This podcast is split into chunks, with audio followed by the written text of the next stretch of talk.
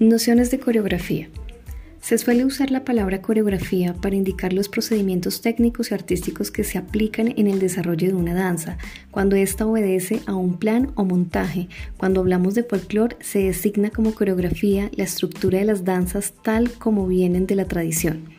Dicha palabra se deriva del griego chorela, baile y grapo, trazar o describir es decir, que coreografía es el arte de la danza o bien el oficio de representar un baile por medio de figuras o dibujos.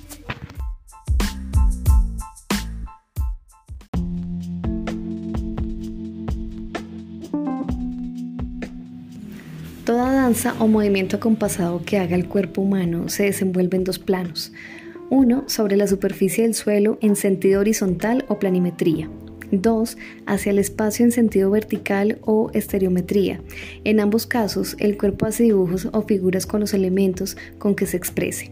Pies, torso, brazos, cadera, cabeza. Los movimientos planimétricos se plasman teóricamente en el suelo a manera de huella, como sucede por ejemplo con los círculos o filas. Los que son estereométricos como la rotación de la cabeza, un arco hecho con los brazos, en fin, representan una visualidad momentánea y se esfuman en el proceso continuado de las actitudes.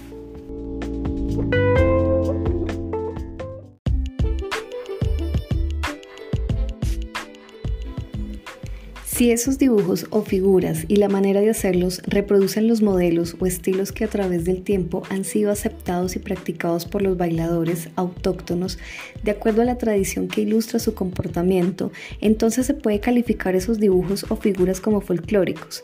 Cualquier cambio que se haga por fuera del espontáneo gusto popular altera el contenido tradicional y desvirtúa por lo tanto su valor y autenticidad.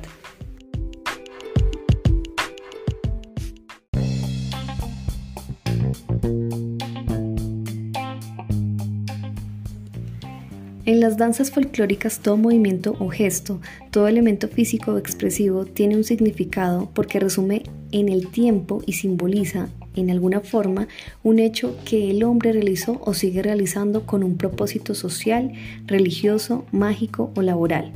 No hay que olvidar que la danza es un camino estético para darle dimensión corporal al ritmo, como ya se ha dicho, y esta condición le permite sublimar con lenguaje propio realidades que se escapan a la fijación de la historia.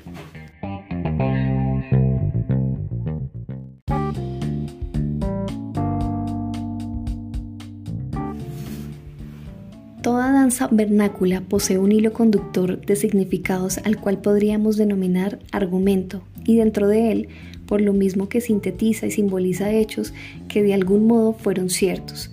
Se desenvuelve una secuencia de movimientos, gestos o figuras que son concordantes, como si fuera un lenguaje y que puede definirse como un lenguaje de maneras típicas.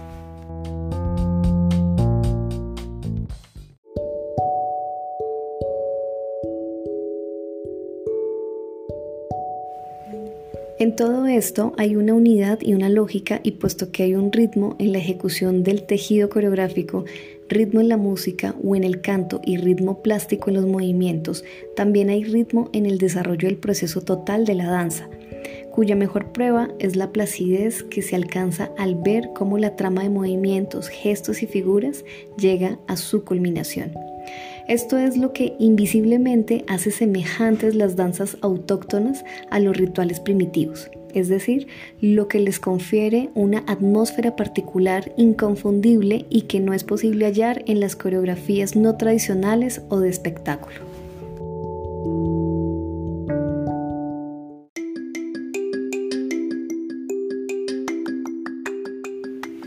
El pueblo cuando sedimenta en el tiempo sus propias expresiones lo hace con una simplicidad o una elementalidad que nace de la vida misma, de cómo son las cosas y cómo han sido siempre.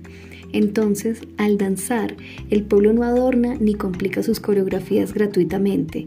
Si esos adornos o complicaciones no representan el sentir de su pasado o de su sangre, de allí que los agregados coreográficos, estilizaciones y ajustes teatrales o formales que suelen hacer directores de grupos de danzas y coreógrafos en busca de un estilo personal y sin conocimiento de la cultura autóctona desentonan estéticamente porque lo vernáculo de suyo tiene su propia estética, su propia unidad y, por lo tanto, su propia armonía, lo que en otros términos quiere decir que posee sus propias reglas de juego.